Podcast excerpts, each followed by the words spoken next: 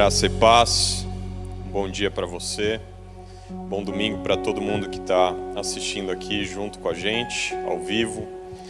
E se você estiver assistindo a gravação, que Deus te visite da mesma maneira como eu creio que Deus vai visitar cada casa, cada pessoa aqui da plenitude nesse dia. Que a palavra de Deus fale com você, fale ao seu coração, traga um renovo, traga esperança, graça que você saia mesmo depois de ouvir essa transmissão de um jeito diferente, aliviado, abençoado. Amém? Que Deus te abençoe muito. É, faz algum tempo que eu não peço transmissões aqui ao vivo, ou mesmo vídeo que você assiste, lembra sempre de apertar o botão de curtir durante a transmissão. Isso é muito bom para o canal da, da, canal da Plenitude TV. Então lembra sempre de fazer. E se você ainda não fez, chama a tua família, chama os teus amigos, chama o pessoal da célula, é, mandando o link de transmissão. Se você não sabe fazer isso, pergunta para alguém da tua casa, tem um botão, você vai compartilhar o link e as pessoas vão poder assistir aqui com a gente. Vai ser uma benção hoje, um domingo especial aqui na nossa igreja. Amém? É, eu tenho falado nesses últimos domingos, igreja, sobre a vida de Davi. Eu comecei falando que ele era um, um personagem que eu particularmente não gostava e não entendia. E ele é muito referenciado, era uma referência, é uma referência no Antigo Testamento, na Bíblia, para os judeus, para os cristãos. Mas quando a gente começa a olhar a vida dele, o que ele fez, a trajetória de vida, os posicionamentos, quando eu comecei a estudar isso mais a fundo, Deus começou a ministrar muito meu coração. E é impressionante como esse homem fez coisas diferentes para o reino, fez coisas diferentes é, dele para Deus, no relacionamento pessoal dele com Deus e que impactou toda aquela nação. É, começando com aquele versículo, aquele, aquela passagem de Salmo, que foi um voto que ele fez e que ficou nacionalmente conhecido. Você já pensou você fazer um voto que fica conhecido aqui dentro da igreja, dentro da cidade de Santo André, no São Paulo, no Brasil? Ele fez um voto de que ele não iria descansar, ele não ia voltar para a casa dele, ele não ia entrar no quarto dele, ele não ia fechar os olhos enquanto ele não cumprisse aquela promessa ou trabalhasse na direção de cumprir. Que ele, ele falou: Eu quero construir um lugar para que Deus habite. Lembrando o contexto do Antigo Testamento. E ele foi e ele fez isso. Eu queria ler com vocês uma passagem que está em 1 Crônicas 29 é, a partir do versículo 1, que é o momento em que esse homem cumpre essa, essa promessa, ou está em vias de cumprir essa promessa. 1 Crônicas 29, 1 diz: O rei Davi se voltou para toda a comunidade e disse: Meu filho Salomão, que Deus escolheu ainda é jovem e inexperiente. O trabalho que ele tem pela frente é enorme, pois o templo que ele construirá não será para meros humanos, mas para o Senhor Deus usando todos os recursos a meu dispor, juntei o que pude para a construção do templo de meu Deus. Agora há ouro, prata, bronze, ferro e madeira suficientes, bem como grandes quantidades de ônix e outras pedras preciosas, joias caras, todo tipo de pedra da melhor qualidade e mármore. E agora, por causa de minha alegria com a construção do templo do meu Deus, eu entrego todos os meus tesouros pessoais, ouro e prata, para ajudar na construção, além de todos os materiais que eu juntei para o santo templo. Ofereço 105 toneladas de ouro de Ofir e 245 toneladas de prata refinada para revestir as paredes das construções e para os outros trabalhos em ouro e prata serem feitos pelos artesãos. E ele termina: quem seguirá o meu exemplo entregará hoje ofertas ao Senhor? Quem seguirá o meu exemplo entregará hoje ofertas ao Senhor? Já vamos voltar nessa passagem. A Bíblia fala que a nossa boca fala do que o nosso coração está cheio. Jesus falou isso. Então, nada melhor para entender sobre Davi lendo o que ele escrevia e falava para Deus através é, dos salmos. Muitos salmos falam de momentos difíceis dos quais ele passou. E nesses salmos a gente vê as palavras que saíam da boca de Davi. Por exemplo, medo, adversidade, socorro, inimigo, morte, pecado, iniquidade, aflições, vexame, perturbação, doença, violência, ciladas, lama, abismo, trevas. Nos momentos difíceis, e era isso que saía da boca de Davi. E apesar dele ter passado por tudo isso, ele também sempre teve o alento de Deus, porque ele conhecia o Senhor. E isso ficou muito claro com outros salmos que a gente lê, que ele usa a palavra refúgio, ele usa a palavra esperança, escudo, rocha, montes, pastor, majestade, fortaleza, castelo forte. Ele usa também, mostrando a intimidade dele com Deus, ele fala do rosto, das pálpebras, dos olhos. Ele também fala sobre águas, sobre luz, manhã, sol, fogo, glória, força, misericórdia. Então, a boca falava do que o coração daquele homem estava cheio, e ele escrevia e declarava isso para Deus. Fora algumas frases que esse homem disse que ficaram conhecidas e a gente usa até hoje, são bíblicas. O Senhor é meu pastor, nada me faltará. Alegrei-me quando me disseram: Vamos à casa do Senhor. Tu me sondas e me conheces, sabe quando eu assento e me levanto. Os céus proclamam a sua glória. Ainda que eu ande no vale da sombra da morte, não temerei mal algum, e assim em diante. Esse homem, com todas essas coisas, com os defeitos que ele teve, ele foi realmente um precursor, um homem importante, referência no nosso no contexto judaico no nosso contexto cristão. E fica muito claro, o coração de Davi estava diretamente ligado em Deus. Para ele não tinha nada mais importante. E ele até deixava coisas que ele não devia deixar muito de lado. Mas por isso que ele foi conhecido como ele foi. E nessa passagem que a gente leu, voltando aqui, 1 Crônicas 29, esse fato fica muito claro. Porque, como a gente já viu antes, chegou o momento que Davi tinha prometido para si mesmo e para Deus. Chegou o momento para entregar aquela promessa, aquele voto que todo mundo falava e todo mundo conhecia era o momento dele entregar o, o templo para que Deus habitasse, que nunca ninguém tinha pensado, idealizado ou entregue. Mas Davi, ele tinha então pegado os, toda a riqueza, ele juntou ouro, prata, madeira, bronze, colocou as pessoas e ele estava em vias de entregar aquele voto. Mas ele já sabia que não seria ele, mas seria a próxima geração, seria Salomão, seu filho, que entregar, que construiria. Mas o que, que esse homem fez nesse momento de, de cumprimento? Quando ele entrega toda a riqueza, toda uma parte importante do patrimônio dele para essa oferta, ele faz isso. Ele separa os tesouros pessoais. Tem outras, outras traduções que falam de tesouros particulares. Ele, além de entregar tudo que era necessário, ele foi no lugar onde ele guardava aquilo que era especial para ele, que era pessoal, que era particular importante que tinha marcas, que tinha simbolizavam coisas, vitórias na vida dele, derrotas na vida dele, aquilo que ele tinha suado, talvez a primeira, primeira quantidade de dinheiro relevante que ele tinha ganhado quando jovem, ou as batalhas que ele teve, alguma que ficou marcante. Ele pegou aquela oferta, aquele tesouro particular e entregou junto com todo o resto que ele tinha feito. Isso é muito importante, igreja. Mas tem um detalhe aqui que é para mim é que mais chama atenção. É quando ele termina a frase dizendo: Quem seguirá o meu exemplo e entregará hoje ofertas ao Senhor? Parar para pensar, ele tinha já preparado tudo que era preciso para construir o prédio. Imagina o prédio aqui da igreja, chega alguém e prepara todos os recursos. E chega e ainda entrega uma oferta especial ali aos 45 do segundo tempo, mas ele fez mais.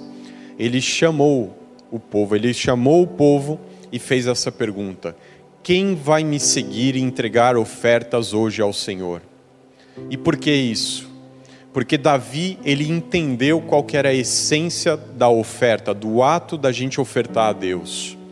O ato de ofertar a Deus é algo que parte de nós em direção aos céus, de nós em direção ao Pai, de nós em direção a Deus. É diferente de outros princípios, como o princípio do dízimo. Oferta é algo que tem que partir de nós. Davi ele não chamou o povo e falou: "Eu quero que vocês ofertem, ou vocês deverão ofertar". Nem Deus usou ele e falou: "Ofertem tanto aqui para o templo". Ele pegou e pelo exemplo de vida dele, de, de general vitorioso, de um rei vitorioso, de alguém que estava chegando na sua maturidade, entregando um voto importante e conhecido em todo o país. O exemplo deste homem, ele chega e fala: Quem vai se juntar a mim e entregar ofertas para o Senhor?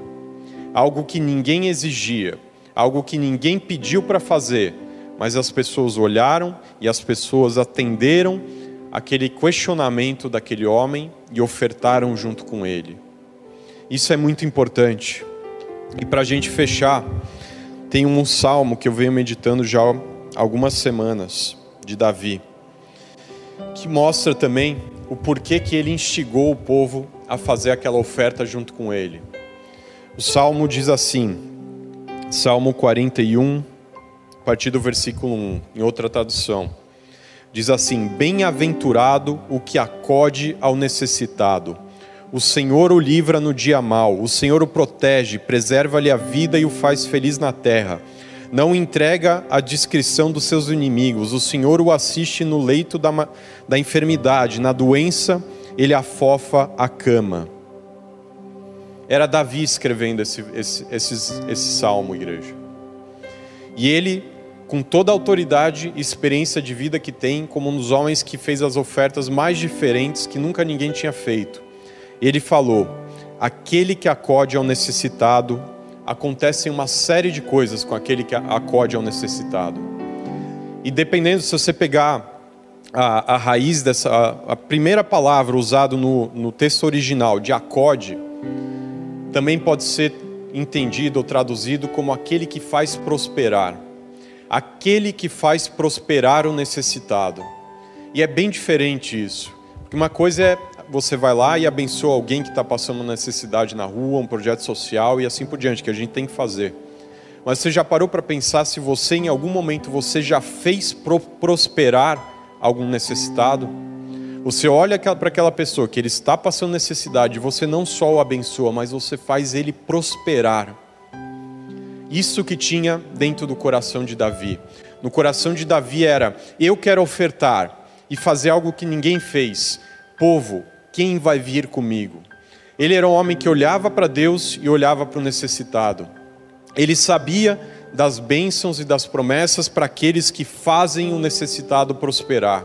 Aquele que acode ao necessitado, aquele que prospera o necessitado. E daí começa: o Senhor o livra no dia mal.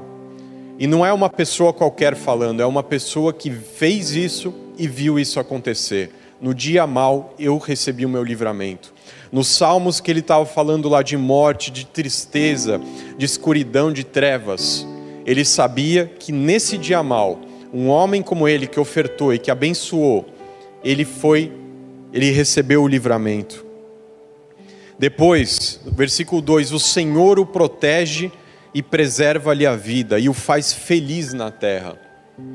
Receber a proteção de Deus é uma recompensa para aqueles que fazem os necessitados prosperarem. Ser feliz na terra. Uma outra, bem específica, e que tem que vir de Davi mesmo. Não entrega a descrição dos seus inimigos. O que é isso? Não se entrega a descrição. É não chegar em um momento em que o que seu inimigo planejou contra você vai acontecer aquele que, que não gostava dele planejava, ia lá prender, torturar, matar. Deus não permitiu que Davi fosse entregue à descrição dos seus inimigos. Por quê? Porque ele sabia que ele era um, um homem, ele é um homem com um coração generoso para Deus e para com o próximo. E uma passagem, uma promessa importante para esse tempo que a gente está vivendo. O Salmo diz, eu falo isso com muita seriedade, diz assim: O Senhor o assiste no leito da enfermidade, na doença lhe afofas a cama. Isso eu ouço desde pequeno, desde jovem na igreja, quando a gente ora por alguém que está com enfermidade, para que Deus afofe a cama, para que Deus traga um conforto no meio daquela dificuldade.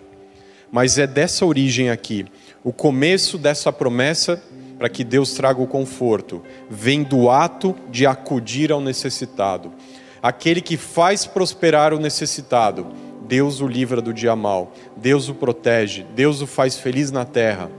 Deus assiste no leito da enfermidade e Deus afofa a cama, traz o conforto nesse momento difícil de sofrimento. São promessas importantes que Deus tem para nós. E a gente não deveria fazer isso somente pensando nessas promessas, nessas bênçãos. A gente deveria olhar para Davi, que instiga aquele povo: quem vai me seguir e entregar ofertas hoje junto comigo? Ele fazia isso não para viver aquela promessa, mas ele viveu aquela promessa porque ele fez o ato de generosidade ao longo de toda a sua vida, igreja. E é isso que Deus tem falado e a gente pode fazer também como Ele.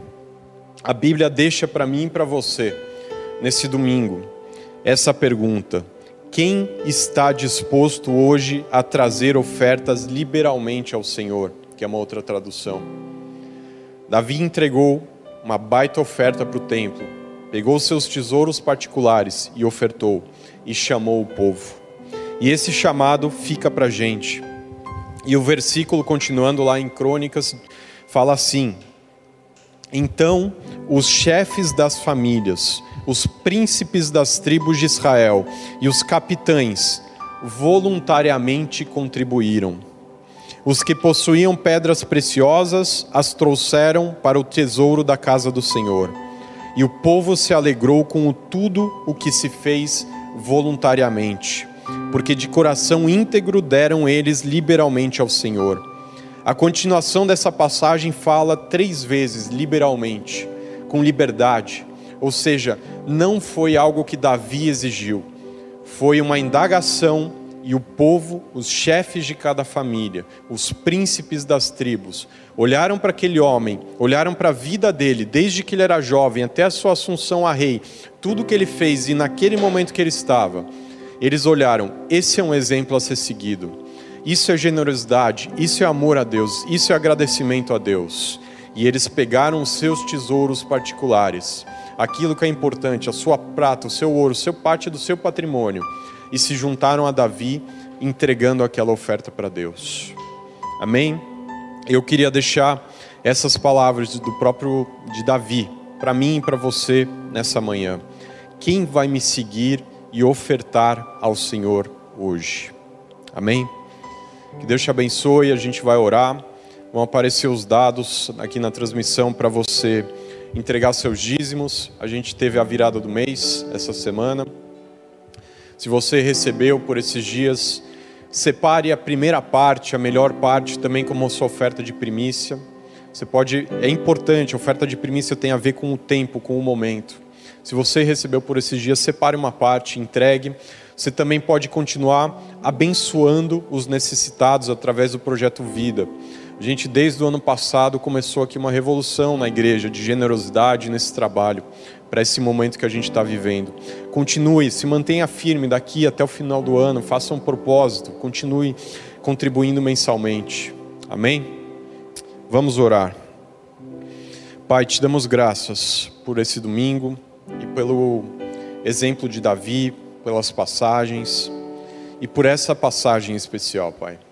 Como igreja, que haja sempre, Pai, pessoas na plenitude cristã com o coração inclinado como Davi teve, Pai, para fazer ofertas diferentes, para fazer algo que nunca ninguém fez, para ter um comprometimento, para ser exemplo e para viver também essas promessas, Deus. Em nome de Jesus, recebe, Pai, todo o dízimo, toda a oferta de primícias e todas as ofertas adicionais que forem feitas nessa manhã. Que cada pai de família, mãe, se juntem, decidam e entreguem a Deus. Recebe, Senhor. Nós oramos por esse mês de maio, que seja um tempo bom, um tempo melhor, Senhor, para a tua igreja, para os filhos da plenitude.